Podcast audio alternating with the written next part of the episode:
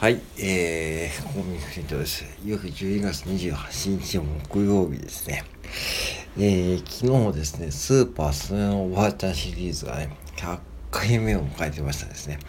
本当にねありがとうございます。結構まあ、まあ、いつも本当にコアなファンの方が多いようでしてですね、まあ僕もですね、嬉しい限りでございまして、この誕生秘話をちょっとね、今回飾ってみようかと思ってまして、スーパーサテナのおばあちゃんってなんやねんってね。うん。これね、僕はね、名古屋の大須商店街に行った時に、実際これスーパーサテナってのがあって、大須商店街に。で、あって、確かその辺をちょっと歩いていた時に、なんか一人ね、おばあちゃんかな、めちゃくちゃね、携帯に向かって多分大きな声で喋ってるんですよ。たまにいますよね、そういうお年寄りの方って。うん。なんか耳が遠いのかわかんないけども、やたら大きな声で喋っていて、なんか大須のね、雑踏の中でもね、なんやこの人、いいね、めっちゃ一生懸命喋っとるなと思って、あ、これをコンテンツにしたら面白いなと思って、それをやったのがきっかけで、えー、始めたのはね、スーパーサイのおばあちゃんで、多分実在する人物ですね。多分、実際見える人物ですね。人物というか、で、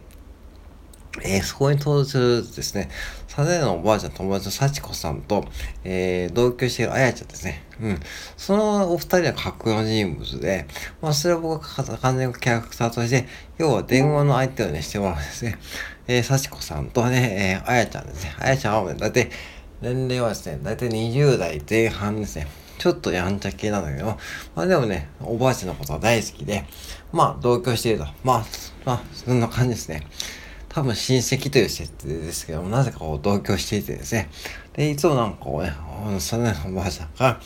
えー、話題を振って、あのね、あやちゃんと、えー、さしこさんに、えー、展開する、そういうね、シリーズですね。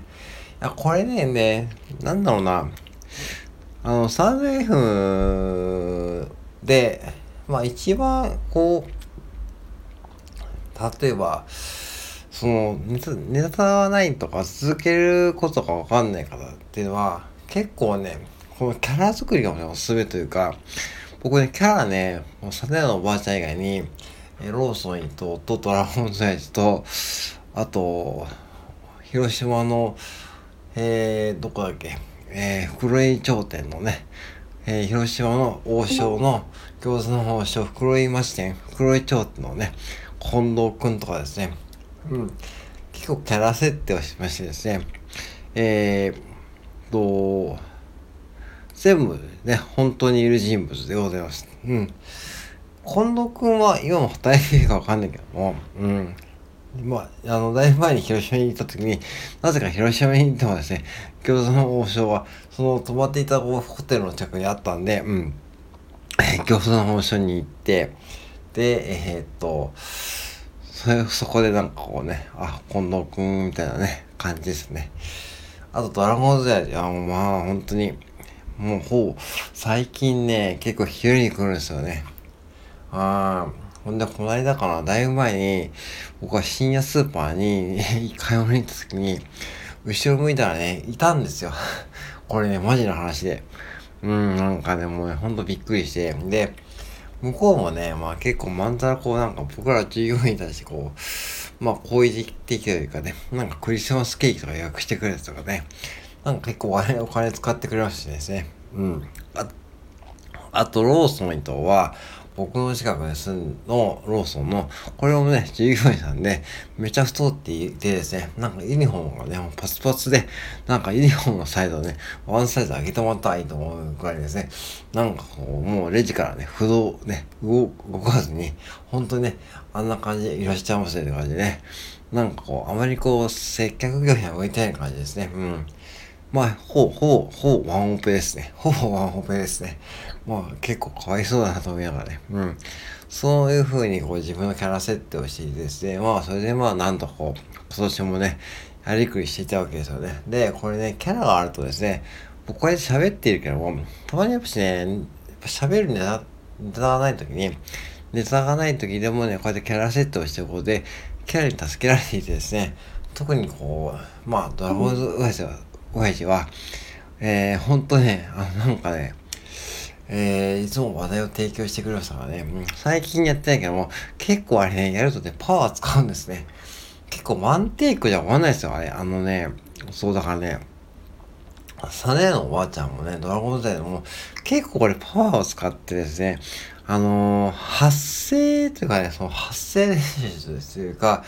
もうドラゴンズエーズとかは本当にね、撮る前にもう頭の中でイメージして、で、一回声を出してみて、で、やるんで、結構ね、あの、裏ではね、結構あの、スタイナパワーを使ってます。うん。